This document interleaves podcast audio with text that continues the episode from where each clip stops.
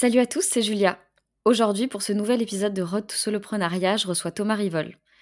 Vous l'avez certainement vu passer au moins une fois sur LinkedIn avec un poste incisif et une casquette sur la tête. Roi des sales et entrepreneur multirécidiviste, il a récemment opté pour le modèle de solo business. Dans cet épisode, il nous parle de son cheminement, sa collab avec son frère, ou encore des tips pour se lancer. Je n'en dis pas plus, je laisse le micro pour donner la parole à Thomas. Bonne écoute. Salut Thomas, Salut Julia. Je suis euh, ravie de te recevoir aujourd'hui et de te poser un petit peu des questions sur, euh, sur le sujet du soloprenariat. Bah, moi aussi, écoute, hyper content. Merci pour l'invitation, très cool. avec plaisir. Euh, du coup, pour commencer, j'aimerais bien qu'on commence sur une, sur une anecdote de ton parcours. Et j'aimerais bien te demander quelle a été la, la plus grande réussite que tu as eue depuis que tu t'es lancé dans, dans, ton solo business? Alors, ça y est, je sais c'est de bosser avec mon frère. C'est hyper cool, à bosser avec mon petit frère. Je pense que c'est la, meilleure réussite. Enfin, un, de s'éclater dans ce qu'on fait. Deux, d'avoir un business qui marche. Et trois, de faire ça euh, ensemble à deux, tu vois. C'est hyper cool. Donc, euh, ouais, sans hésiter. Et tu vois, du coup, c'est pas une réussite euh, business chiffrée, quoi. C'est pas une, milestone, tu vois. C'est un truc perso. Mais hyper cool. On prend un kiff fou. On s'éclate. Et, j'aurais jamais pensé qu'on allait bosser ensemble, d'ailleurs. Ça s'est fait vraiment de manière impromptue. Mais mets. Donc ouais, la plus grande réussite, je pense que c'est ça. Tu veux que je développe un peu ou c'était une réponse courte? Non, bah, euh, alors tu es, là pour, es là pour raconter ton parcours, donc euh, vas-y, développe un petit peu. non, bah en gros, euh, moi ça fait du coup une dizaine d'années que je monte des boîtes, un peu plus. donc mes frères, parce que j'ai deux petits frères du coup, ont toujours suivi ça un peu à distance. Et, et en fait, en post-Covid, j'ai pivoté. Alors je suis passé par Kimono, que tu connais peut-être. j'ai bossé pendant deux ans et demi. Et en partant de chez Kimono, je voulais remonter une boîte.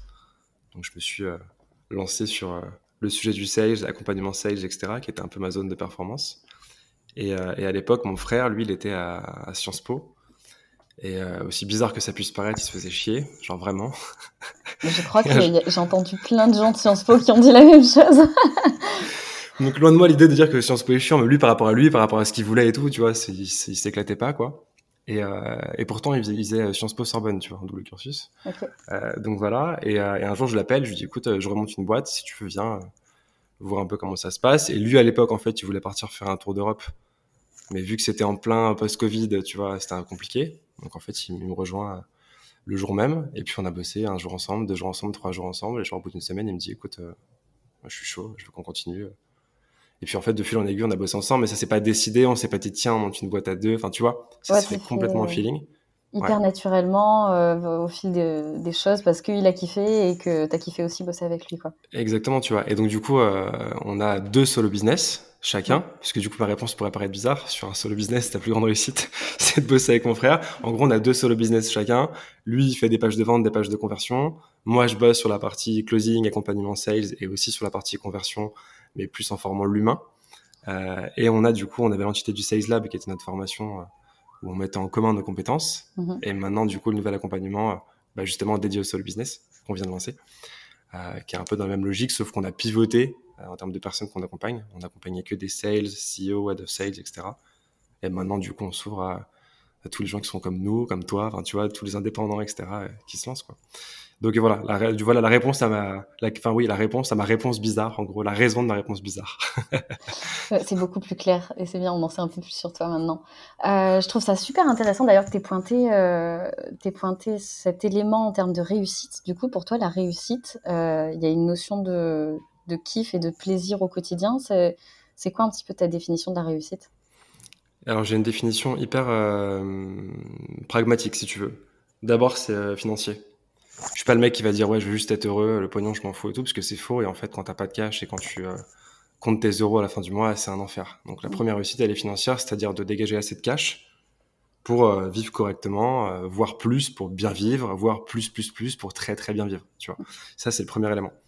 Et après le deuxième élément c'est de te dire le plus important c'est ton temps est ce que tu fais de tes journées avec qui tu passes ton temps etc et donc en fait ton argent soit tu l'utilises pour dépenser et accumuler des choses matérielles, qui peut être un point de vue, tu vois. Soit tu l'utilises pour euh, t'acheter du temps, en fait, pour te, libérer, pour te libérer du temps. Donc te dire, en fait, potentiellement, si je rentre temps, bon, bah là, j'ai 3-4 euh, mois devant moi de sérénité.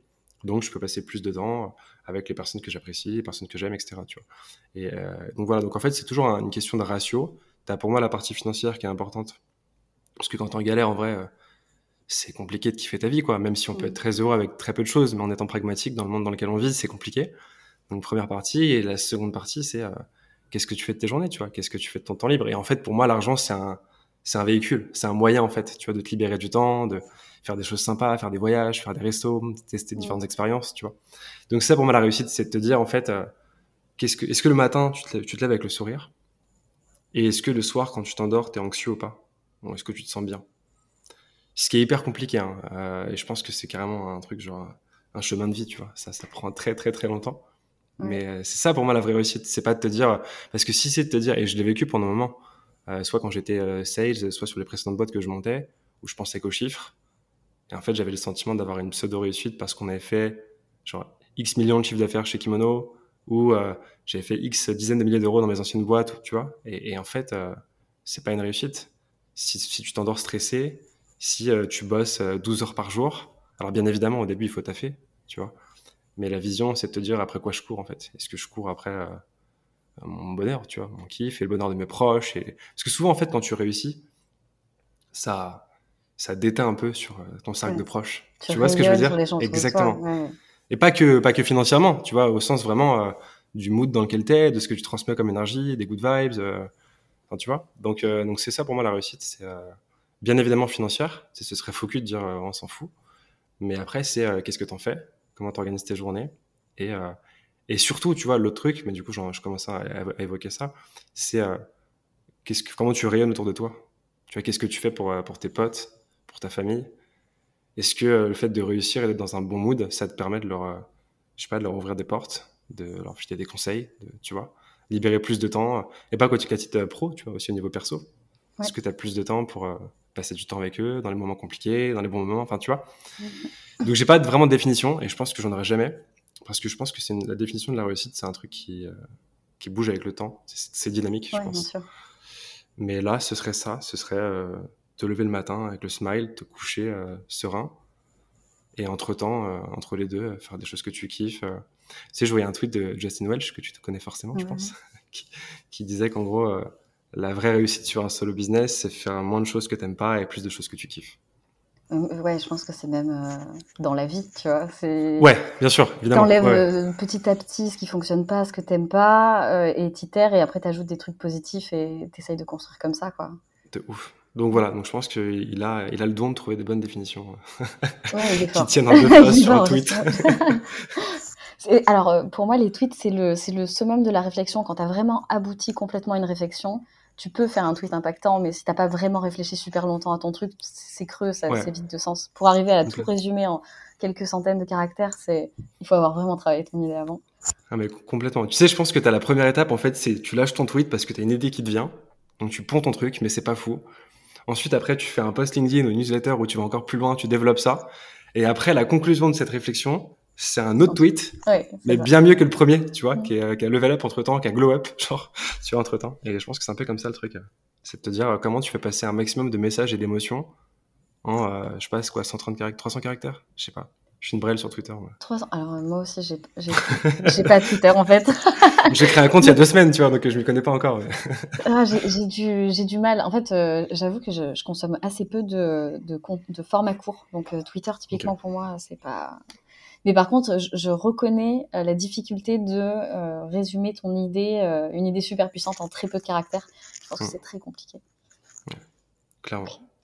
Euh, du coup, je trouve ça, euh, je trouve ça intéressant la définition que, que tu as de la réussite. Et en fait, euh, je pense que ça colle assez bien avec les solo business. Est-ce que comment ça, comment t'es arrivé dans les solo business en fait? Parce qu'au départ, t'étais pas dans des solo business, tu as monté d'autres types de boîtes.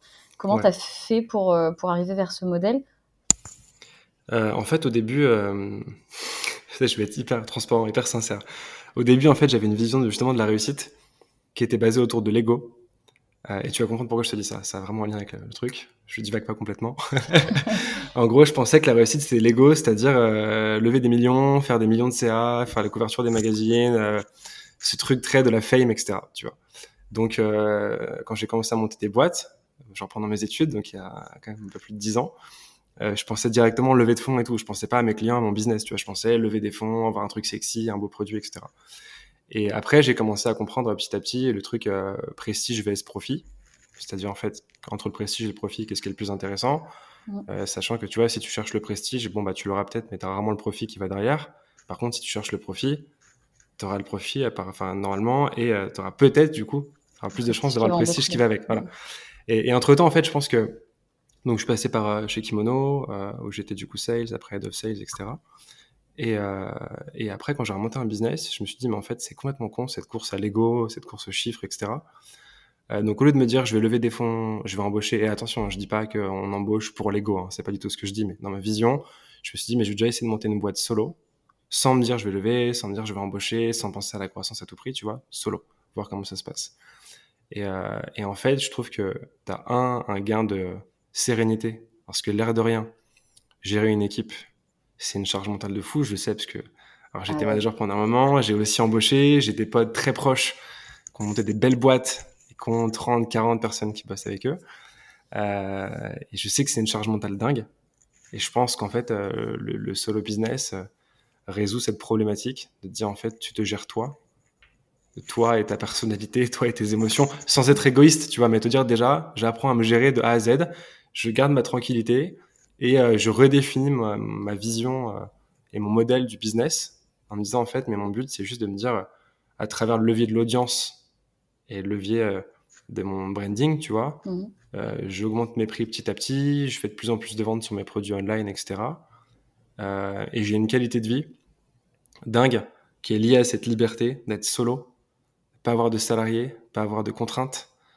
Euh, tu vois, je trouve que c'est une pression, euh, une pression moins, une charge mentale en moins. Et en fait, on s'en rend pas compte. Mais tu sais, souvent, euh, quand tu vois les, les, les CEO et les managers de grandes équipes, etc., on a l'impression que c'est la folie pour eux et tout. Et en fait, ils adorent ça.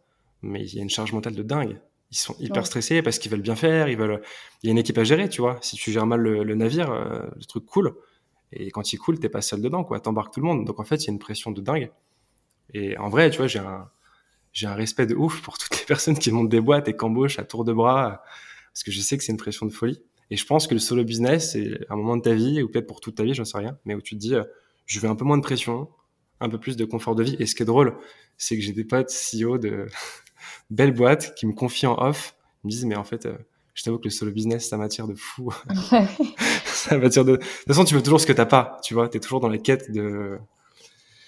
Mais donc voilà, donc j'y suis venu par rapport à ça, pour la liberté, euh, et euh, aussi pour la question de l'ego, aussi bizarre que ça puisse paraître, parce que tu vois, on est quand même très visible sur les réseaux comme LinkedIn, etc. Ouais. Mais te dire, en fait, euh, je mets mon ego de côté, ce que je veux, en fait, c'est juste bosser avec quelques clients avec qui je m'entends bien, bien facturer, pour avoir, de, pour avoir de bons revenus. Mais en fait, tout ce truc de la fame, de embaucher pour la fame, faire les couvertures des magazines, des machins, les, les levées, les trucs et tout, tu... Bah, je de sais pas tu si ta, ta définition du succès a évolué avec ton nouveau business ou l'inverse, mais il me semble quand même que le solo business fonctionne beaucoup mieux avec la définition que tu as, l'idée que tu te fais de, d'un genre d'une bonne vie, euh, par VS, euh, VS être CEO d'une belle boîte. Alors même si c'est, je pense, une expérience euh, incroyable, c'est un travail de fou, c'est, c'est, c'est une réussite fantastique, euh, derrière, t'as pas ce truc de te coucher serein, euh, t'as pas ce truc de tranquillité d'esprit. Ouais, c'est sûr. Après, en vrai, tu vois, je suis pas non plus dans le dans l'apologie du solo business et tout. Et encore une fois, tu sais, je pense que ça dépend des personnes, ça dépend aussi de moments de ta vie. Euh, en fait, si tu veux, euh, par rapport à ton caractère, justement, à ton moment de vie, est-ce que tu es célibataire, en couple, est-ce que tu as des gosses, est-ce que tu pas de gosses, est-ce que tu en... Enfin, tu vois, tu as plein de situations dans ta vie qui font qu'à un moment donné ou à un autre, telle situation va te convenir. Enfin, tu vois, ça, ça peut évoluer. Mais, mais ouais, non, non, en vrai, je pense qu'effectivement, c'est une définition qui est dynamique et le solo business, c'est quand même hyper cool par rapport à ça, sur le côté sérénité que tu peux dégager euh, et surtout le temps pour toi que tu peux récupérer. Et je pense que d'ailleurs, euh, à mon avis, tu as beaucoup de euh, CEO de belles boîtes qui vont, à un moment donné, passer par le solo business. Parce qu'en vrai, quand tu montes une belle boîte et que tu arrives à embaucher à tour de bras, c'est qu'a priori, tu es quand même très compétent. Mm. Donc, tu as moyen, en solo, de faire de belles choses, tu vois, histoire de prendre un peu de recul et tout. Moi, en vrai, je sais que, en vrai, je pourrais pas. Je pense que je pourrais pas, euh, tu vois, remonter une boîte euh, et embaucher, machin. Ce serait trop de. Pff, avec mon caractère en plus. Je préfère, je préfère me gérer seul, tu vois, j'ai déjà du mal à me gérer seul. Mais embaucher, machin, euh, je pourrais, je pourrais plus manager, je pense, tu vois, ça. Pas Je maintenant, en pense que tu as fait un trait sur, euh, sur l'ego, sur ce côté fame et tout, euh, et que tu as goûté un petit peu à la liberté, à, la flexibilité absolue dans ton travail, difficile de revenir en arrière, quoi. Je vois. Je sais pas ce qui peut te driver pour, pour aller ben, là-dedans. Pourtant, en vrai, le management et l'aventure humaine et tout, alors sans tomber dans l'aventure humaine, tu sais, la thématique, le, le terme bullshit que tout le monde utilise, mais c'est charmé quand même d'avoir une équipe. Euh, enfin, tu vois, quand j'étais manager, euh, c'était ouf, quoi. Je kiffais, j'avais une putain de team. On, s'éclatait et tout, donc t'avais un vrai mood. Et c'est pour ça que je te parle de moments de vie. Tu sais, souvent, on oppose genre solo business, VS business. Et, euh, et genre, et freelance, VS solopreneur, VS entrepreneur. Enfin, tu sais, on aime bien tout opposer. Mais en fait, genre, moi, j'étais salarié, j'étais entrepreneur, j'ai été solopreneur. je serais peut-être amené dans un nouveau, j'en sais rien, à, à, à, monter à nouveau des boîtes, j'en sais rien, tu vois. Mais je pense que c'est vraiment très personnel et que t'as pas de, de case tu peux te dire en fait je fais ça pendant un moment et puis après j'évolue, je passe à autre chose. Tu vois, c'est très perso et c'est très temporel, je trouve. Mmh, je suis entièrement d'accord là-dessus. Ça va avec des phases de vie en fait. Ouais. Ok. Euh, du coup, il y a, beaucoup de, gens aujourd'hui dans leur activité, dans leur business, que qu'ils soient entrepreneurs ou quoi que ce soit, qui, subissent un petit peu leur, euh, travail. Euh, et, les solo business, c'est quand même pas mal reconnu pour donner beaucoup de flexibilité. Toi, aujourd'hui, ton solo business, c'est quelque chose qui régit un petit peu tes, tes, journées, ton mode de vie, ou à l'inverse, ça te permet complètement d'organiser ça autour de la vie que tu as envie d'avoir? Ouais, très bonne question. En fait, au début, ça la régit. Mmh et je pense que, que de toute façon, c'est le cas pour tout le monde. C'est-à-dire, en fait, quand tu te lances, tu dois mettre les bouchées doubles, triples, enfin, tu dois de toute façon bosser. Et c'est très compliqué dès le démarrage d'avoir euh, exactement la vie que tu voudrais et l'équilibre pro-perso que tu voudrais. Pour moi, tu es obligé de. On, l'idéalise en fait, je pense, pour beaucoup de solopreneurs. On se dit que si on se lance là-dedans, euh, on, va, euh, on va pouvoir biller super cher, travailler trois heures par jour, aux heures qu'on veut. et la réalité, je pense qu'elle est beaucoup plus complexe au, au, départ, même si à terme, tu peux obtenir ça. Ouais. Bien plus. non, mais carrément. Euh, mais tu sais, c'est pour ça que d'ailleurs, euh, c'est intéressant parce qu'on on parle du coup de plus en plus tous de soloprenariat, euh, notamment via LinkedIn et via différents réseaux, les newsletters, etc. Et, et à chaque fois, en fait, j'aime bien remettre en perspective un truc, c'est qu'en fait, tu as différents niveaux dans soloprenariat. Tu vois, as, je me lance, je commence tout juste, peu de preuves sociales, peu d'expérience, etc. Donc, tu peux pas avoir le, même cheminement, le même fonctionnement, le même train de vie qu'une personne qui fait déjà ça depuis un an, deux ans, trois ans, ou une personne qui a déjà beaucoup, enfin, accumulé beaucoup plus de contacts, de réseaux, de preuves sociales, etc. Et, souvent, en fait, tu vois, tu as des personnes qui vont se lancer et qui vont du coup, euh, même enfin, écouter potentiellement nos propos, c'est-à-dire ce qu'on fait quand on partage en building public, ce qu'on fait, comment on fonctionne, etc. Et qui vont essayer de l'appliquer, mais c'est biaisé. Puisqu'en fait, tu vois, pour moi, en fait, quand tu te lances, tu dois t'inspirer. Alors, comprendre ce que font des personnes qui ont déjà un peu d'avance par rapport à toi pour te dire, OK, c'est là que je veux aller, je veux tendre vers ça, vers ce train de vie, etc. Mais t'inspirer dans ton day-to-day de personnes qui font la même chose que toi, à peu près, ou qui ont un tout petit peu plus d'avance. Tu sais, je vois une échelle de niveau, genre tu as 10 niveaux, 1 je me lance, 10 euh, expert, même si personne n'est mais genre top du top, je maîtrise le truc, tu vois. Et en fait, quand tu es au niveau 1, tu vas t'inspirer du niveau 10 pour te motiver, mais si tu écoutes les conseils et si tu suis et si tu dupliques en fait en miroir son day-to-day, tu vas te planter en fait. Tu vois, donc en fait, c'est pour ça que c'est intéressant pour moi que tout le monde fasse ce truc de building public, parce que chacun pourra s'inspirer, genre tu vois, le niveau 1 pourra s'inspirer de ce que font le niveau 2 et 3. Puis quand tu es au niveau 2, tu t'inspires petit à petit de ce que font les autres. Tu vois ce que je veux dire? Au lieu de te dire, en fait, euh, ok, donc le solo business, c'est ça, c'est, euh, alors comme fait machin, comme fait machin, facturer 5000 euh, balles la journée. Et genre, c'est moi, je, en fait, je parle de ça parce qu'il y a pas longtemps, j'ai fait un post en expliquant que quand je faisais des, des meetings en visio, que les gens réservaient, hors coaching payant, vraiment les meetings découvertes, etc. Si au bout de 5 minutes, personne la personne n'était pas là, Genre, je me cassais, tu vois, et ça passait en blacklist. Alors qu'au début, je le faisais pas. Tu vois, au début, bah j'attendais parce que j'avais besoin d'avoir du business. Et donc, en fait, parfois, quand tu sors ton propos sorti de ton contexte et que tu dis, bon, voilà, moi, au bout de cinq minutes, s'il y a personne, je m'arrache, bah, une personne qui commence, qui va lire ça, va se dire, OK, je fais pareil. Ah, sauf que du coup, elle va s'arracher, mais elle aura jamais de, enfin, peu de business, tu vois. Donc, c'est pour ça que pour moi, c'est toujours important de remettre ça en perspective et de te dire, tu t'inspires de personnes qui sont, euh, même nous, tu vois, on, on, on est déjà bien avancé dans le solo business, mais on s'inspire de personnes qui réussissent déjà bien mieux que nous. On essaie toujours de se dire, OK, ça, c'est l'inspiration. Donc, je prends l'inspiration, etc. Mais sur la méthode, est-ce que sa méthode correspond à mon état actuel? Tu vois? Moi, la méthode, je ne sais pas pour toi, mais c'est surtout mon environnement qui me permet de la travailler. Ça va être les personnes qui sont à peu près au même, euh, enfin, au même stage que moi. Et après, euh, ouais, je regarde, je regarde plus loin. Ma vision, c'est les gens qui sont à des stages plus avancés. Et, et, ça me permet de, de m'inspirer. Mais en aucun cas, j'essaie de me comparer ou d'appliquer strictement ce que eux font. Ouais, carrément. Et je pense que c'est hyper important. Et souvent, on a un raisonnement un peu biaisé. Et, je me rends compte même parfois, tu vois, dans les posts qu'on écrit, qui sont parfois peut-être un peu dogmatique parce que tu vois, t'as pas non plus euh, sur LinkedIn, t'as pas la, la, place du newsletter pour tout détailler, tout expliquer, mmh. remettre en perspective ton propos, etc. Et parfois, quand, quand je pose des trucs, je me dis, ok, c'est cool, mais euh, genre la personne qui vient de se lancer, est-ce que vraiment euh, elle peut appliquer ça? Donc tu vois, parfois, je contrebalance un peu le propos dans les commentaires ou machin. Et... Donc je pense que c'est important de que chacun puisse faire ce truc de building public, en tout cas ceux à qui ça plaît. Parce qu'en fait, ça apporte à tout le monde. Et c'est ce que je dis souvent. Tu sais, avant, tu avais la posture, en fait, t'as que l'expert qui pouvaient transmettre de la méthode et de la connaissance. Mm. Et en gros, les autres, enfin l'expert entre guillemets, hein, parce que ça n'existe même pas pour moi, mais en gros, tu vois, le mec ou la nana qui avait vachement réussi, qui pouvait se permettre de transmettre des infos. Et, euh, et le reste, en gros, devait la fermer et accueillir euh, toutes ces paroles, tu vois. Et maintenant, ça a changé. Euh, tu vois, si on reprend les 10 niveaux, en fait, maintenant, la personne qui est au niveau 5, elle a des choses de dingue à apprendre de personnes qui sont au niveau 4 et 3, etc., etc. En fait, chacun a quelque chose à apprendre aux autres, et t'as plus cette posture où t'as juste l'expert, en gros, qui bah tiens, faites ça, buvez mes paroles. Ouais, de manière très dogmatique, euh, avec une verticale, une, vraie hiérarchie dans, dans, dans, le partage de l'information. Après, euh, c'est pas évident, je pense, parce que le problème dans. Je pense qu'il y a beaucoup de gens qui ont du mal à prendre la parole au départ quand ils commencent parce qu'ils se sentent pas du tout légitimes. En fait, c'est difficile de prendre la parole et de raconter euh, ta vie, tes erreurs, ce que tu es en train de faire, tes questionnements. Et puis, la création de contenu, ça peut être aussi un peu ingrat au début. Ça, toi, ça s'est passé comment pour toi quand tu t'es lancé là-dessus? Euh, bah, tu sais, c'est, c'est intervenu au, moment euh, du cheminement de l'ego. C'est-à-dire qu'en fait, quand j'ai commencé à poster, j'avais déjà mis mon ego de enfin, j'avais déjà commencé à mettre mon ego de côté. c'est intéressant euh, réflexion. Du coup, j'avais 200 vues, j'avais 3 likes, mais, mais je m'en foutais parce qu'en fait, tu sais, je me disais. alors, au début, j'étais un peu blasé parce que forcément, je voyais les autres, tu vois, qui faisaient des, des vues, des machins, du chiffre et tout, et je me disais, putain.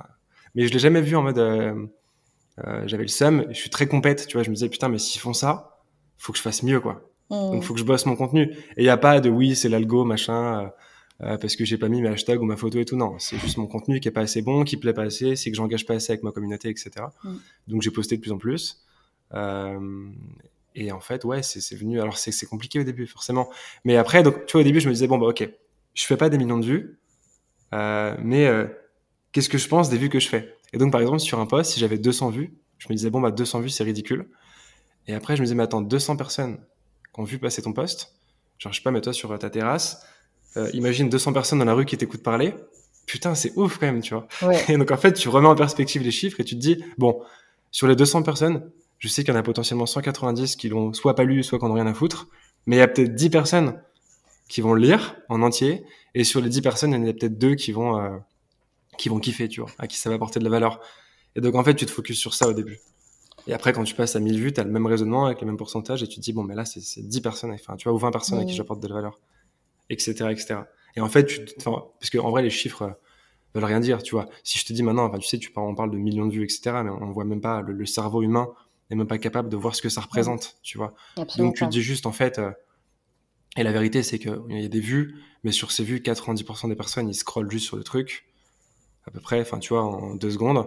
Et, euh, et sur les 10% qui restent, t'en as encore euh, peut-être 9% qu'on n'a rien à foutre. Donc à chaque fois, moi, je me focus sur ce 1%, qui est peut-être faux, hein, c'est vraiment pif, c'est pour une métaphore, faire une métaphore, tu vois. Mais je me, enfin, je me focus sur les 1% et je me dis, est-ce que je reçois des messages en privé de gens qui me disent qu'ils ont kiffé Est-ce qu'il y a des commentaires, etc. Et, et en fait, tu t'enlèves de toute cette pression des, des, chiffres et des trucs et tu vas petit à petit. Mais tu sais, quand on se lançait avec Max au début, on a commencé LinkedIn à peu près en même temps. C'était en septembre 2021.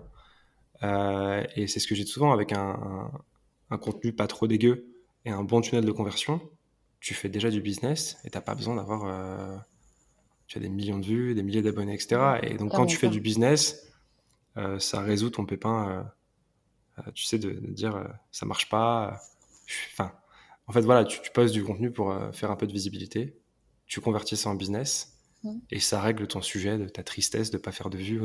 tu Ouais, en fait, je pense que les gens sont attachés au nombre de vues parce que le fait qu'il y ait des business models derrière des petites audiences, c'est un truc qui est relativement récent. Et donc, euh, je pense que les gens voient les, audiences, l'interaction, les, chiffres, les datas de followers et tout, comme quelque chose de très euh, euh, social proof, et ils accordent de l'importance que à ça, et ils comprennent pas les mécanismes qu'il y a derrière. Et je pense qu'il y a des gens qui ont des communautés énormes et qui sont incapables de les monétiser. Et euh, moi, si je devais choisir entre les deux, euh, j'ai 1000 personnes qui me suivent, ça me met beaucoup moins de pression, j'apporte de la valeur à la moitié et je fais du biz avec 25% euh, et c'est parfait, quoi. C'est sûr, clairement. T'as pas besoin de On en voit plein, hein. on en voit plein des personnes. Moi, je connais des personnes qui ont genre 2000 abonnés, qui font un business monstrueux mmh. et d'autres personnes qui ont beaucoup plus, vraiment beaucoup plus et qui font pas tant de business que ça. C'est deux business models, tu vois. Après, comme tu dis, sur le nombre d'abonnés, il y a la question de la preuve sociale. Et quand tu as la preuve sociale, tu peux te vendre euh, sur des confs, tu peux, euh, tu vois, euh, voilà quoi, plein de choses à faire. Mais, mais ouais, non, c'est pour moi, il faut, il faut s'éloigner de tout ça. Bien évidemment, c'est important, c'est une bonne, c'est un bon indicateur, tu vois, pour voir si ton contenu plaît, si ton audience s'élargit, etc. Et c'est hyper intéressant, en tout cas, dans le modèle du solo business, puisque tu as quand même un scale par l'audience qui te permet, un, d'avoir plus de personnes potentielles à qui vendre tes produits et tes services. et deux, ça te permet aussi d'augmenter tes prix, tu vois, on va pas mentir. Donc c'est cool. Mais, euh, mais pour moi, ça doit pas être le focus. En fait, le focus du démarrage, c'est de te dire, je suis hyper niché, tu vois, je veux une petite communauté très très engagée euh, et, euh, et, je fais du business avec ces personnes. Puis après, petit à petit, j'élargis mon audience. Mais tu sais, quand tu élargis l'audience, tu vas perdre un peu ton focus. Euh, pareil, pour élargir ton audience, tu vas devoir sortir de sujets un peu de niche. Donc, tu vois, aller sur des thématiques plus, plus globales. Donc, avoir là une audience qui sera peut-être un peu moins moins engagé, euh, moins fidèle, etc. Mais voilà, tout se fait petit à petit. Je pense que les, deux modèles sont intéressants. Ouais, du coup, c'était un petit peu la question que. Enfin, ça rejoint un petit peu la question que je voulais te poser ensuite. C'est, à ton avis, est-ce que le média, c'est un levier nécessaire pour un solo business? Ouais, complètement. Complètement. Euh, alors, ça dépend ce qu'on entend par média. Mais oui, le média, c'est-à-dire en fait créer du contenu en ligne pour se rendre visible. Oui, je suis convaincu. Tu sais, comme je te disais, euh, le, scale par l'audience, euh, c'est-à-dire faire ta croissance grâce à l'audience, c'est un des éléments les plus importants pour décorréler ton temps de travail du revenu que tu génères. Tu vois, c'est-à-dire en fait, si tu as une base de, je sais pas, 1000 personnes et que tu as 100 personnes qui vont t'acheter un produit, ou à disons 50 personnes pour être un peu plus réaliste, tu vas faire X euros de chiffre d'affaires, mais si tu en as 10 fois plus, tu n'auras peut-être même pas le taux de, enfin, t'auras pas le taux de, enfin, pardon, t'auras pas le même taux, putain, attends, je recommence. En fait, t'as tout, t'as tout ma défocus. attends, du coup, la question, euh, que tu me posais? Est-ce que le média est nécessaire? C'était pas, ouais. ah, le moment de solitude. J'ai cassé ton flow, je suis désolée. ouais, t'as cassé mon flow. Donc, je disais, ouais, le média est carrément nécessaire notamment pour la question du scale, c'est-à-dire en fait euh, décorréler ton temps de travail du revenu que tu vas générer. C'est-à-dire au début tu vas vendre tes, ton, enfin, du service en fait, donc tu vas avoir un certain prix euh, et tu vas échanger ton temps contre de l'argent. Puis petit à petit avec ton audience, plus tu auras d'audience, plus tu auras, enfin plus tu auras de demande, donc plus tu pourras faire augmenter tes prix. Plus tu auras de preuves sociales, donc pareil, plus tu pourras faire augmenter tes prix.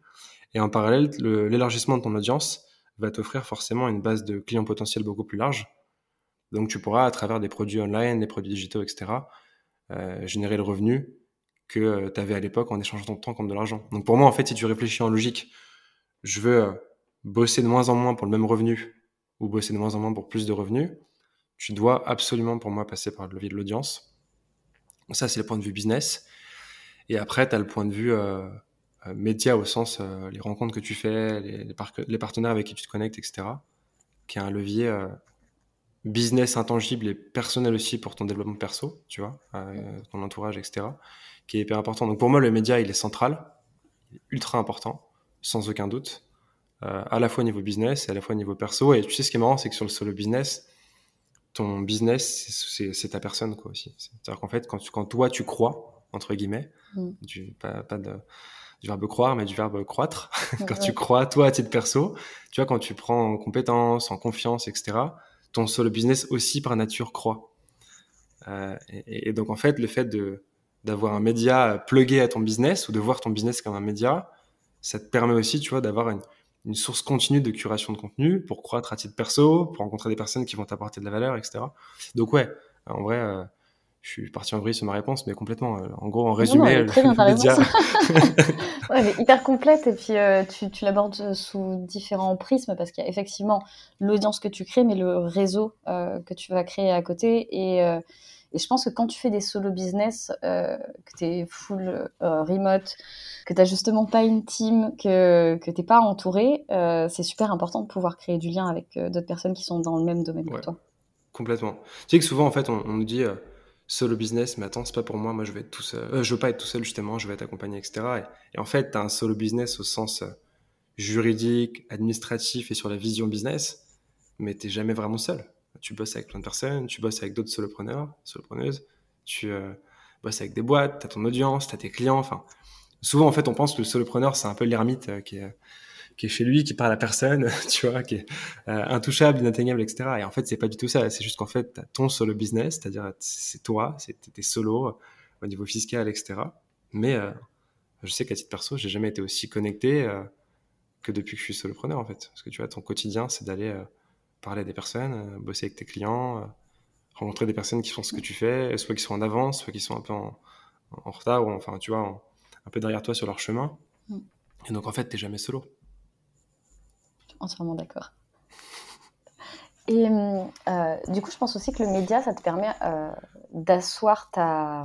Bah, c'est ce que tu as dit un petit peu déjà, que tu as évoqué, c'est d'asseoir ta crédibilité, de, de, te, de te démarquer et euh, même si tu es bon techniquement dans ce que tu fais, en termes de connaissances ou quoi, la, stratégie d'être euh, top of mind, de sortir du lot, elle passe quand même beaucoup par le, par le média.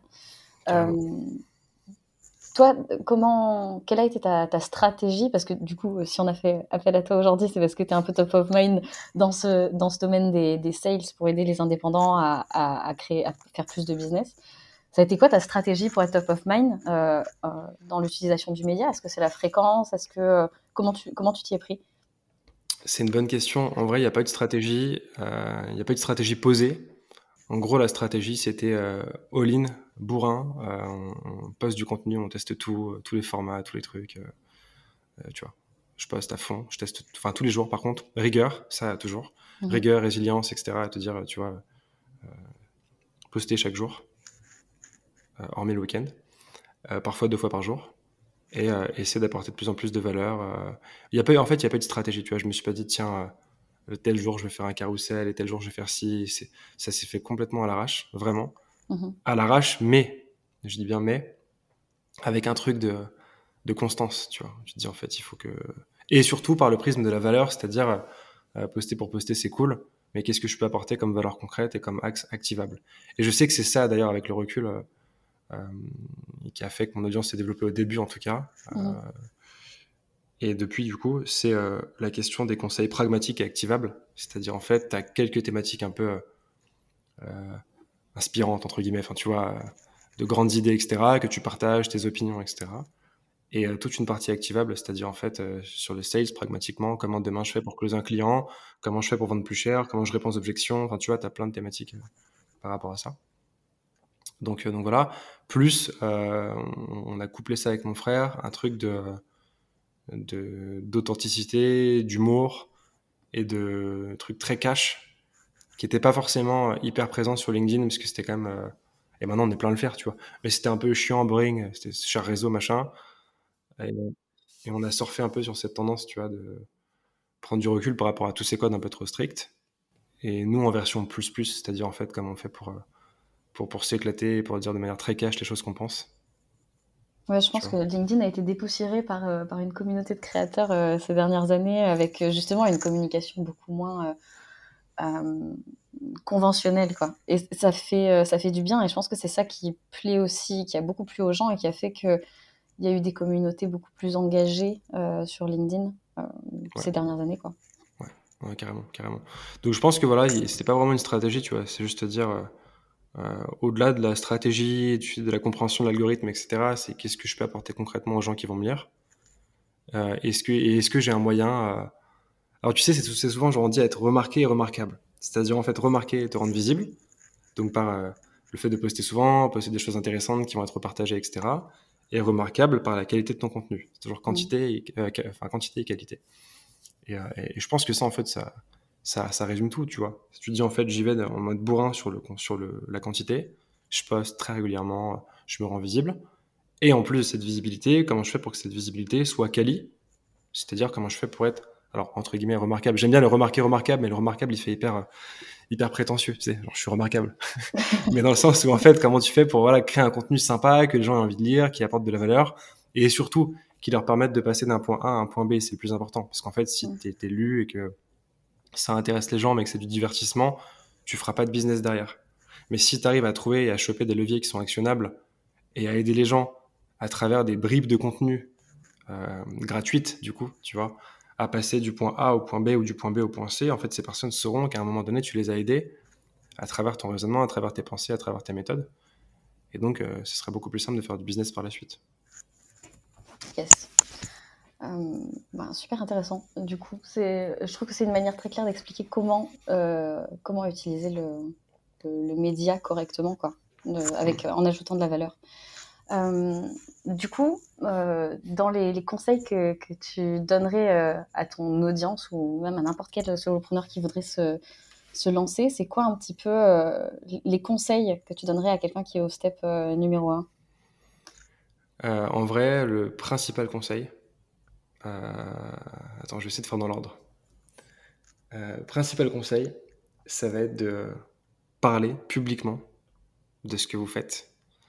C'est-à-dire à la fois votre expertise, donc à travers des conseils actionnables, etc., et apporter de la valeur à votre audience, et donc vos futurs clients, et euh, de partager votre parcours, de partager ce que vous faites. Pourquoi? Parce qu'en fait, avant, on achetait beaucoup à des boîtes, maintenant, on achète de plus en plus à des gens.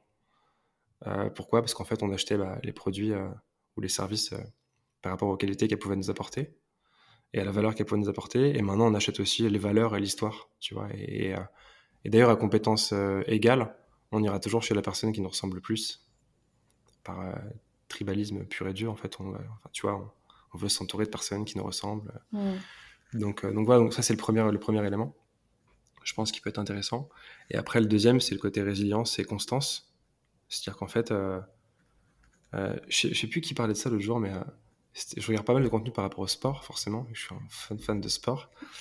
Et il y a un mec qui disait euh, J'ai jamais vu quelqu'un euh, qui voulait avoir des résultats sportifs et allait à la salle de sport s'entraîner tous les jours et avoir une bonne diète et ne pas avoir de résultats. Jamais. C'est jamais arrivé. La plupart des personnes, c'est soit que la diète ne va pas, soit que les personnes s'entraînent mal, soit que les personnes abandonnent au bout de trois semaines. Et en fait, ça, pour moi, c'est euh, le résumé de tout solo business ou de tout business de manière globale, c'est en fait euh, la constance. Et si tu as un, un produit ou un service qui répond à une demande, que tu sais le délivrer de manière quali, et qu'en plus de ça, tu te rends visible tous les jours, que tu crées une audience et qui t'apporte de la valeur, mmh. etc., c'est mathématiquement impossible que tu fasses pas de business. Alors ça va peut-être prendre du temps en fonction du problème que tu résous, de sa, son importance, tu vois, est-ce que tu es une commodité ou est-ce que tu es une priorité, etc. Mais en fonction de tous ces paramètres, certains vont faire du cash beaucoup plus vite que d'autres. Et certains auront une croissance stupéfiante pendant que d'autres auront une croissance plus lente. Mais tu peux pas ne pas faire de business quand tu respectes les choses. Mais tu sais, c'est comme la salle. Tu, je sais pas, pour un, mec par exemple qui veut prendre du muscle, bah, si tu manges bien, que tu as ton excédent calorique tous les jours et que tu t'entraînes régulièrement avec un bon programme, c'est mathématiquement et scientifiquement impossible que tu pas de résultat. Oui, bien sûr.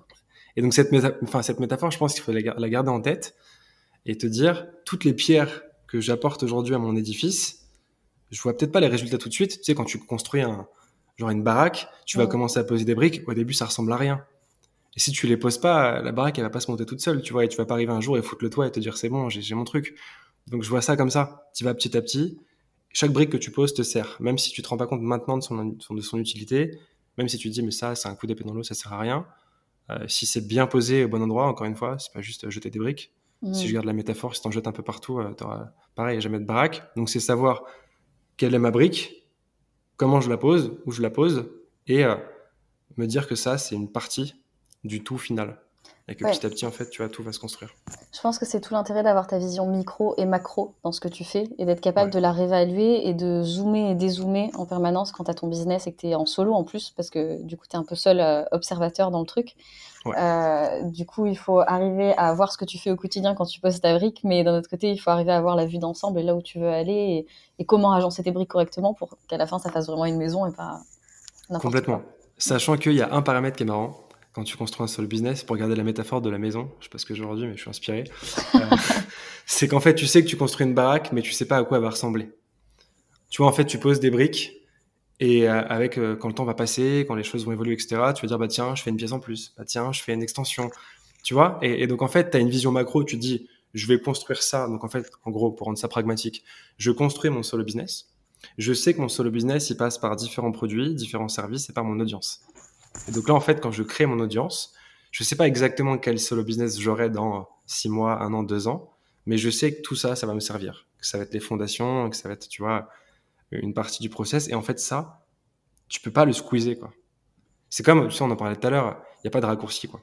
Ouais, bien sûr. Tu es, obligé de, bah, de mettre les mains dans le cambouis, de bosser, de faire des trucs chiants, de passer plus de temps, etc. Et tu peux pas arriver en disant, alors sauf si tu as je sais pas, si tu as monté une boîte qui a cartonné pendant 15 ans et qu'après tu dis, bon, tiens, je me faire du conseil, coucou, je facture 5000 euh, euros la journée. Ouais, ok, logique, tu vois. Si tu as une expérience de fou et une grosse preuve sociale, mais si tu arrives et que tu te lances, même si tu es hyper compétent ou compétente par rapport à ton domaine d'activité, si tu pas cette preuve sociale, cette audience, etc., il y a forcément une étape par laquelle il faut passer qui est chiante, qui est l'étape de commencer à créer du contenu, d'avoir euh, aucun retour, de faire deux likes, 12 vues. Et puis après, c'est 12, c'est 100, et puis tu vois, c'est vraiment petit à petit. Mais, mais je pense que vraiment, tu peux pas, euh, si tu as la, bonne approche et la bonne méthode, c'est impossible de passer à côté. Euh, tu vois, et si tu as bien évidemment un produit, un service qui répond à un vrai besoin, quoi. Si, tu vends un truc où tu pas de marché, euh, même avec une bonne strat, tu n'auras pas de résultat. Mais il faut garder cette, tu vois, cette métaphore. J'aime bien cette métaphore du sport, je te jure, ça m'a marqué quand j'ai entendu ça. Je me suis dit, mais ouais, en fait, c'est absolument évident. Et en fait, les gens qui disent qu'ils n'ont pas de résultat, ouais, c'est que c'est qu'il manque un truc à l'équation. Et c'est pas, tu sais, souvent on va dire, ouais, c'est à cause du marché ou c'est à cause de l'algo. Bah, en vrai, ouais, c'est possible. Mais euh, c'est toi aussi, quoi. ouais, en fait, je trouve ça super bien parce que ça veut dire aussi qu'on est complètement en contrôle de la situation et que si le truc marche pas, c'est qu'il y a des solutions. C'est que c'est qu'il y a des moyens de, de s'en sortir et qu'il y a un truc qui fonctionne pas dans ton équation et du coup si ça fonctionne pas ben il faut arriver à itérer, il faut tester des trucs. Et de toute façon, je pense que n'importe qui qui se lance dans un solo business euh, s'est pris des boîtes, s'est pris des, trucs au début qui n'ont pas fonctionné et, euh, et, a itéré grâce à ça et a évolué grâce à ça. ça fait, en fait, ça fait juste partie du, du process. Quoi. Ouais, carrément. Mais en fait, vu qu'on ne le voit pas et qu'on n'en parle pas assez, si on parle pas assez des échecs, etc. C'est une thématique qui reste encore un peu. Surtout en vrai, j'adore la France, hein, mais en France, en vrai, en vérité, on parle très peu des échecs. Les langues commencent un peu à se délier mais c'est pas du tout aussi bien perçu qu'avant. Et, en fait, ce qui est drôle, euh, j'en parlais il y a pas longtemps avec un, avec un pote, c'est qu'en fait, les personnes qui se mettent à parler de leurs échecs, c'est des personnes qui ont réussi un truc. Et puisqu'elles ont cette stature d'avoir réussi, elles peuvent en parler sans que ça, ça mette en péril leur, leur, business et leur image. Mm. Mais la vérité, c'est que tu as plein de personnes qui sont en galère, qui échouent, et qui se disent mais en fait euh, je suis seul à échouer je suis dans la merde qu'est-ce que je fais pas bien qu'est-ce que je fais pas correctement etc et qu'on passe ce retour euh, mais attends en fait la vérité c'est qu'il y a 1000 2000 10 000 autres personnes qui sont dans la même situation que toi mmh. qui échouent comme toi et en fait tranquille c'est normal. Ça fait partie du process euh, on s'est tous plantés. Enfin si je te liste le nombre de mes échecs le pognon que j'ai perdu sur les boîtes que j'ai montées, le temps que j'ai perdu, alors ça jamais perdu parce que c'est un apprentissage, mais c'est quand même perdu, tu vois. Et euh, quand t'es, euh, je sais pas, quand t'es pendant tes études, t'as 22 piges, tous tes potes sortent en soirée et toi tu bosses tous les soirs, euh, tu te, tu t'isoles, etc. Et au final, c'est une boîte qui parfois marche et parfois marche pas. Enfin, tu vois, t'as plein d'échecs, plein de sacrifices que tu fais, etc. Et en fait, c'est normal. Mais on en parle peu parce que c'est pas sexy, parce que puis la vérité, c'est que t'as pas trop envie de t'entourer de gens qui font que parler de leurs échecs. Tu vois, c'est donc bon. Il y a un truc qui fait que pour l'instant, euh, c'est pas hyper accepté. Et alors, euh, je sais, tu avais la grosse thématique aux US, en fait, on, parle de l'échec fièrement, on est fier de nos échecs. Et donc, mm. du coup, forcément, cette petite trend qui commence à arriver en France, mais je trouve que c'est encore limité. Euh, donc voilà, toujours prendre, prendre un peu de recul par rapport à ça et te dire qu'en fait, moi maintenant, ma vision, mais après, je lis beaucoup de philo, enfin, stoïcistes, tu vois. Mm-hmm tout ce qui est Marc Aurel, Epictète, etc., Sénèque. Et, en fait, un des grands principes du stoïcisme, c'est ça. C'est en fait, tu as des choses qui dépendent de toi. Donc là, du coup, tu mets tout ton focus dessus. Et tu as des choses qui dépendent pas de toi. Et ce qui dépend pas de toi, du coup, bah, tu te prends pas la tête par rapport à ça et tu laisses filer. Mais il faut avoir la bonne analyse de ce qui dépend de toi et ce qui dépend pas de toi. Par exemple, tu vois, LinkedIn, ton contenu marche pas, c'est pas l'algorithme. Enfin, oui, l'algorithme bouge et parfois on a tous plus ou moins de vues, etc. Mais, c'est un exemple tout bon. Mais... Parce que souvent j'entends putain, l'algo, ça me rend ouf. Euh, non. L'algo, oui, c'est quelque chose, ok. Mais euh, pose-toi la question de toi, ton contenu, qu'est-ce que tu peux faire? Est-ce que tu peux interagir avec d'autres personnes? Est-ce que tu peux répondre aux messages que tu reçois? Est-ce que tu peux écrire à des personnes? Est-ce que tu peux rebosser ton contenu? Le rendre plus sympa, plus activable Parce que comment t'expliques que quand l'algo se plante, même moi je l'ai dit parfois, je me suis dit putain, l'algo il fait chier. Et c'est vrai que parfois ça fait chier. Comment t'expliques que parfois, quand l'algo plante complètement, t'as encore des gens qui fassent des posts qui cartonnent. Bah, évidemment. Ah, tu vois, je veux dire, au bout d'un moment, il faut qu'on soit honnête envers nous-mêmes. Euh, oui, il y a l'algo, mais euh, s'il n'y a pas d'interaction, c'est soit que tu n'as pas encore créé l'audience qui va te permettre d'avoir ce que tu veux comme interaction, mais no stress, ça va arriver. C'est juste une question de temps, de temps et d'effort. Et sinon, c'est juste que ton contenu il est pourri. Mais parfois, moi, je fais des posts qui ne marchent pas par rapport à ma vision de ce qui marche maintenant par rapport à mon audience. Mais je me dis pas, putain, les gens sont cons, ils ont rien compris, ou alors l'algo me fait chier.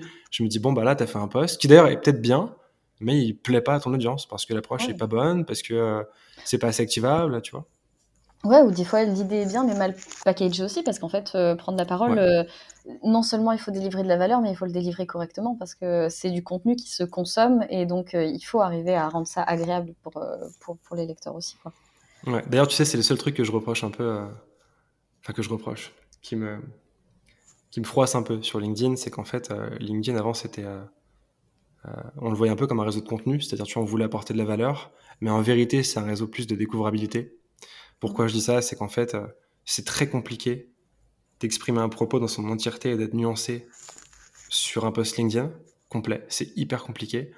Euh, et du coup, on va prendre euh, juste un axe qui sera pas nuancé, notamment pour des enjeux de visibilité, d'engagement, de tu sais, trucs un peu clivants parfois, pour que ça puisse débattre en commentaire, que ça fasse plus de portée, donc plus de... Donc voilà. donc c'est pour ça qu'en fait, la newsletter est hyper cool. C'est que la newsletter, généralement, te permet d'aller beaucoup plus loin. Et, et très souvent, tu vois, quand tu lis euh, mais, tous les posts LinkedIn, euh, les nôtres inclus, c'est jamais nuancé ou c'est très compliqué de nuancer. Quoi. Tu peux pas, soit tu peux pas nuancer, soit tu peux pas développer. Tu peux pas faire thèse, antithèse, synthèse sur un post LinkedIn, c'est impossible. Et les gens veulent pas ça. Donc du coup, on se met tous à faire du format un peu plus euh, snack pour la découvrabilité. Mm. Et c'est cool, hein, ça, fait de, ça fait des vues, ça fait des abonnés, ça fait du business. Mais je me dis, j'aime bien avoir un truc genre un podcast derrière comme ça, ou tu vois une newsletter ou des éléments en plus qui te permettent d'aller plus loin et qui te permettent de comprendre la pensée de quelqu'un de manière complète mm. et pas euh, shorter. Tu sais, c'est comme l'exemple, en gros, soit tu regardes une vidéo TikTok qui dure 15 secondes, un bout d'une interview, et tu dis, ah tiens, cette personne pense ça, elle me dit ça, donc je comprends ça. Soit tu écoutes euh, l'interview YouTube qui dure 4 heures, et là, tu as le même propos, mais dans un contexte qui est complètement différent, et ça t'apporte beaucoup plus de valeur, et tu comprends les choses différemment. Donc euh, voilà, il y a toujours cette, cette ambivalence entre les deux, mais, mais ouais. Ok. Donc, euh, donc conseil, euh, te lancer, prendre la parole, accepter que, que ça va pas partir tout de suite. Est-ce que tu vois autre chose? Accepter la critique. Ouais. Euh, J'en parle parce que c'est un gros sujet. Tu sais, souvent quand tu veux te lancer, c'est soit je sais pas quoi dire et j'ose pas. Et une fois que tu as passé ça, qui est le fameux syndrome de l'imposteur, mmh.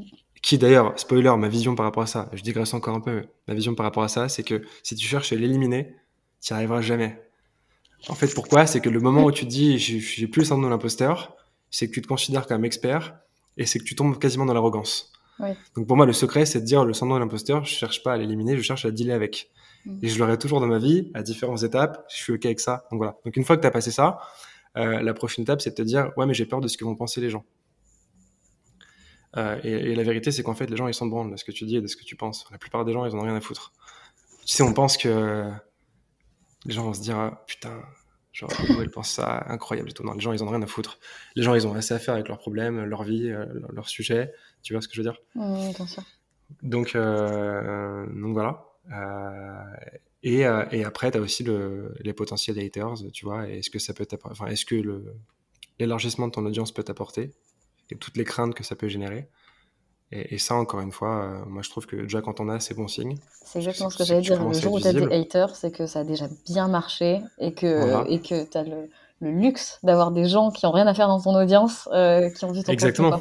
Et après, on revient par rapport à ça au sujet de l'ego, c'est-à-dire accepter qu'il y a des personnes qui soient. Alors, quand je parle de haters, je parle pas de personnes qui, ont des avis contradictoires et critiques, hein, pas du tout. Je parle vraiment des gens qui veulent te troller euh, et qui veulent te désinguer pour le plaisir. Et ça revient au sujet de l'ego, c'est de te dire, ok, je suis ok avec le fait qu'il y ait des personnes euh, qui m'aiment pas, qui euh, qui m'envoient chier. Enfin, tu vois, j'étais ok avec ça, quoi. Et donc, en fait, c'est ça, c'est par étapes. Tu commences par te dire résilience, je poste de plus en plus de contenu je développe mon audience, je partage mes idées, je rencontre des personnes et tu as forcément des opportunités. En vrai, tu peux pas avoir zéro opportunité quand tu postes régulièrement et que tu échanges avec les gens. C'est pas juste poster. Poster dire tiens, coucou, je t'envoie mon poste, prends-le, euh, lis mon savoir et, euh, et prends-en de la graine. C'est en fait, quand, tu vois, tu as l'audience, donc tu as le média, et pour aller plus loin d'ailleurs, pour compléter, tu la communauté. Et toute audience n'est pas une communauté. En fait, une communauté, c'est euh, est-ce que si tu arrêtes de poster pendant trois semaines T'as des gens qui t'écrivent pour dire bah alors qu'est-ce qui se passe? Ça c'est une communauté. Une audience en fait, euh, tu vois, aussi euh, très horizontal entre les gens de ton de, de, l'audience du coup, où euh, entre eux ils vont communiquer, ils vont créer des ponts, ils vont. C'est pas c'est pas seulement je parle et on m'écoute. C'est il se passe quelque chose de beaucoup plus triangulaire quoi. Complètement, c'est exactement ça et c'est exactement ça. T'as tout dit. C'était ma deuxième partie, c'est comment les gens connectent entre eux et est-ce que tu arrives à créer du lien, etc. Et ça, en vrai, c'est le plus important. Quoi. Donc, tu penses audience à travers ton contenu, résilience, etc. Ensuite, tu, penses, tu penses transformation de mon audience en communauté. Comment j'engage les gens, comment je les connecte. Euh, et, ça, c'était pour la partie juste audience, en termes de conseils, tu vois. Et après, en vrai, sur la partie business, euh, ce serait hyper... Euh, euh prétentieux de pouvoir résumer ça en un ou deux conseils, tu vois. Mais, mais grosso modo, c'est trouver, un, un problème réel tu vois, que, ressent le marché et pour lequel le marché est prêt à payer cher. Euh, pas des problèmes bidons ou des commodités, tu vois. Trouver un truc vraiment urgent, quoi, sur lequel toi, tu as une forte expertise. C'est-à-dire, en gros, cette personne a tel problème qui est vraiment qui est, qui, est douloureux, quoi, tu vois. Et comment toi, avec ton expertise, tu réponds à ce problème? Ça, c'est la première brique. Et en fait, quand tu as ça, ton deuxième sujet, c'est de délivrer le mieux possible, c'est-à-dire surdélivrer en permanence. Et si tu résous un problème douloureux euh, avec une forte expertise et que ton produit ou ton service est au top du top avec une super expérience client, tu fais du business. Et donc après, en parallèle, quand tu plugues ça à l'audience, c'est bon quoi. Tu, euh, Donc après, tu as plein de leviers à rajouter, tu vois, comment créer une belle offre, comment packager ses produits, etc. Mais, mais la base, en fait, c'est... Enfin... Ouais. C'est un deuxième niveau de problématique, quoi. C'est ça, tu vois. Mais donc voilà, le, plus important pour moi, c'est euh, ta, vision business, c'est-à-dire euh, quel problème tu résous, euh, avec quel niveau d'expertise, avec quel niveau de... Enfin, comment tu délivres ton service derrière, quel niveau de performance, quel niveau de suivi, quel niveau d'expérience client, et en parallèle ton audience. Qu'est-ce que tu en fais, comment tu l'engages, comment tu la transformes en communauté. Mm. Tu plugues les deux, et là, c'est bon quoi. Ça, en fait, ça peut pas ne pas marcher. Si ça marche pas, c'est qu'il y a un des deux paramètres qui va pas. C'est que soit tu n'as pas assez d'audience, donc, tu n'as pas assez de gens qui t'écoutent, donc faut mettre euh, les bouchées doubles sur la création de contenu, faire aller, potentiellement attaquer d'autres réseaux, tu vois, différentes euh, plateformes, différents formats. Soit c'est que c'est un pépin niveau business, c'est qu'en fait, euh, bon, tu as une audience, etc. Mais le problème que tu résous, il n'est pas très douloureux, il n'est pas très urgent. Ou, ou tu as trop de, trop de concurrence potentiellement, ou j'en sais rien, mais encore, même si la concurrence, c'est pas vraiment un sujet, tu vois. Mais voilà, il y a forcément un des deux paramètres qui va pas. Et ce qui veut dire qu'en fait, que la solution, c'est juste de l'isoler, de comprendre ses problèmes et de le résoudre. Mais donc ça dépend de toi en fait, en tant qu'entrepreneur. Tu vois, c'est jamais. Euh, enfin, je veux dire, euh, euh, c'est jamais de la, faute des autres quoi. C'est toujours ta faute à toi. Il y a toujours un truc que tu fais mal. Et donc le sujet, c'est d'isoler ça. Encore une fois, tu sais, tu mets ton, ton ego de côté, etc. Et tu te dis le, le principal retour que j'écoute, c'est le retour de mes clients et de mon marché. Et, en fait, si ton produit se vend pas, bah, c'est soit que ouais, il est pas assez important pour les gens, soit que tu le vends pas assez bien. Et en fait, le fait de dire euh, c'est de ma faute, c'est pas celle du marché, ça te donne toutes les clés pour remettre ça en perspective et pour réussir. Ce qui serait hyper compliqué, euh, tu vois, si tu passais ton temps à chercher des causes euh, exogènes, en fait. Tu vas te dire c'est de la faute de ça, puis c'est le Covid, puis c'est le marché. En fait, je, je, le dis parce que je vois pas mal de personnes que j'ai pu accompagner qui sont un peu là-dedans parfois. Et ce que je peux comprendre, en fait, c'est normal, tu vois. Parce que je dis, en fait, quand tu n'arrives pas à identifier le, véritable problème, tu vas chercher des causes qui sont exogènes pour justifier ce, truc. Mais quand tu prends un peu de recul et que tu arrives à identifier ce que tu fais mal, c'est une évidence pour toi après. Tu te dis, mais en fait, c'est évident. C'est ça qu'elle n'est pas. Et quand tu règles ça, tu fais de la perf. Oui, bien sûr. Ok, super intéressant. Donc, euh, c'est une équation mathématique de réussir en tant que solopreneur. si, voilà, si, euh, non, mais la réalité, euh, la réalité, je, je suis entièrement d'accord avec toi. Et de toute façon, c'est une attitude à adopter euh, quand on est dans le business, c'est prendre la responsabilité de ce qui se passe, parce que sinon tu, tu peux, tu peux pas avancer, quoi, tout simplement. Tu peux pas juste te dire que les causes elles sont extérieures, ou dans ce cas-là, tu te donnes aucune possibilité de, de rebondir. je pense même que c'est une question de, de, mindset à avoir, quoi, pour pouvoir évoluer. Ouais, complètement. Trop bien. Ben, je, pense que, je pense que ça devrait aider euh, les, les, auditeurs euh, de, de, ce podcast. Euh, ça donne, euh, ça donne une, je trouve un, un mindset intéressant qu'il faut avoir si tu veux te, te lancer en indépendant. Euh, je vais te poser une dernière question qui n'est pas du tout liée au business et qui, qui, va nous permettre de te connaître un petit peu mieux. c'est quoi C'est la minute perso. C'est quoi ton péché mignon? Mon péché mignon, tu vas rire parce que j'en ai jamais parlé. Ah, euh, en fait, j'ai deux péchés mignons qui sont complètement opposés. C'est ça qui est assez marrant. Le premier péché mignon, euh, classique, tu vois, c'est euh, le sport.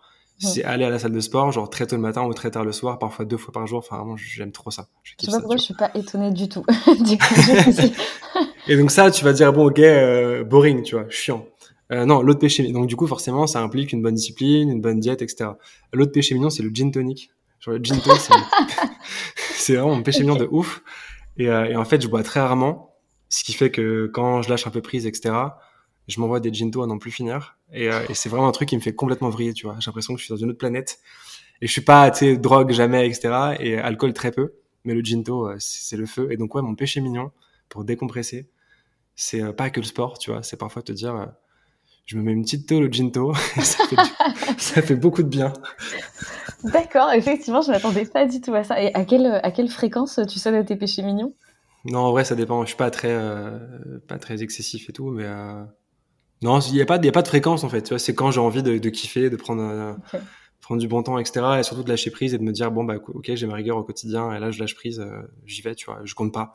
Ça peut être, euh, je sais pas, s'il y a 4-5 anniversaires sur le mois ou des soirs ou des machins, ça va être 4-5 fois. Si c'est une fois, c'est une fois. Si c'est zéro, c'est zéro. C'est plus contextuel, tu vois. Mais te dire parfois, euh... et je sais pas pourquoi le ginto. En fait, euh... après, je suis un amateur de très bons vins aussi. Donc, je bois aussi de temps en temps, tu vois, des, des très bons Mhm. vins. Mais j'aime pas les alcools forts. Mais je sais pas, le, le ginto, c'est un truc, c'est un peu le truc de l'été, tu vois. Genre, tu sais, tu prends 3-4 shots de ginto, euh, ou 3-4 verres, euh, et puis plus euh, des petits shots de gin pur à côté, tu vois. Ça te, ça te met dans un mood qui est incroyable, tu vois, où toute ton anxiété disparaît, tu vois. Donc voilà, petit péché mignon complètement impromptu. Très bien, bah, je m'attendais ouais. pas du tout à ça. Euh, merci de, de, ton honnêteté. Avec plaisir. Bon, bah, je te remercie d'avoir répondu à toutes tes questions. C'était intéressant d'avoir ton point de vue. Euh, donc merci pour, euh, merci pour ton temps. Bah, avec plaisir, merci à toi. Très cool, écoute. Et puis, euh, et puis à la prochaine. À la prochaine, ciao. Salut. C'est tout pour aujourd'hui. Merci pour votre écoute et hâte de vous partager le prochain épisode que Julia et moi on est en train de vous préparer. Pour nous faire vos retours ou en savoir plus sur nos offres d'accompagnement, nos liens de contact sont en description. Et si vous voulez soutenir ce projet, vous pouvez nous laisser 5 étoiles ou un avis, ça nous aidera beaucoup. On se retrouve au prochain épisode.